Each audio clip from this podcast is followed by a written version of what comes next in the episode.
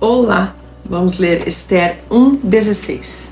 Então disse Memucã na presença do rei e dos príncipes: Não somente pecou contra o rei e a rainha Vasti, mas também contra todos os príncipes e contra todos os povos que há em todas as províncias do rei Assuero. Vasti era esposa do rei Assuero, rei da Pérsia. Foi solicitado que ela comparecesse diante do rei, mas ela não foi preciso que você entenda algo muito importante. Ninguém entrava na presença do rei sem ser chamado. E quando ela foi chamada, não valorizou aquela oportunidade. E ainda, podemos tirar duas lições dessa passagem.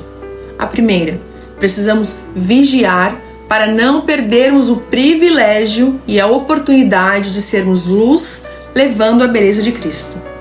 A segunda, somos observados em todo tempo. Por isso, precisamos ser um exemplo àqueles que nos cercam, porque podemos influenciar para o bem ou para o mal. Como você tem se comportado? Jesus disse: devemos ser sal e luz nesse mundo. E finalmente, não perca a oportunidade de entrar na presença do único Deus através de Jesus Cristo. Amém? Vamos lembrar aqui que cada um tem uma personalidade, cada um tem um tipo de reação, cada um tem uma maneira. Pessoas são mais extrovertidas, tem pessoas que são mais introvertidas, mas o que nós devemos ser é obedientes.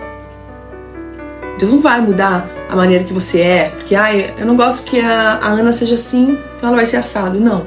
Você, Deus te fez daquela forma. Mas é óbvio que dia a dia nós temos que buscar nos aperfeiçoarmos do Senhor, buscar a santificação. Então, o que eu fazia ontem errado, hoje eu não vou fazer mais. É isso que agrada o coração de Deus. Obediência. Nós sabemos que Davi era o homem segundo o coração de Deus. Muitas vezes você pode pensar assim: nossa, mas Davi errou tanto, ele pecou tanto. O que, que fazia de Davi ser tão importante, ter um, né, ser considerado um homem segundo o coração de Deus? E eu vou te dizer que é o que? Obediência e arrependimento.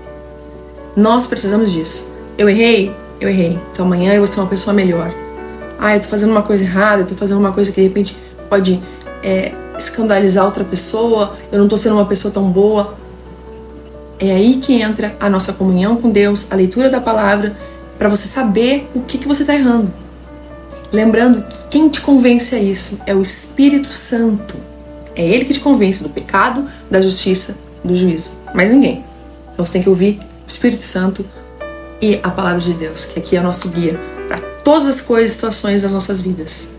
Amém? Deus te abençoe nesse dia em nome de Jesus.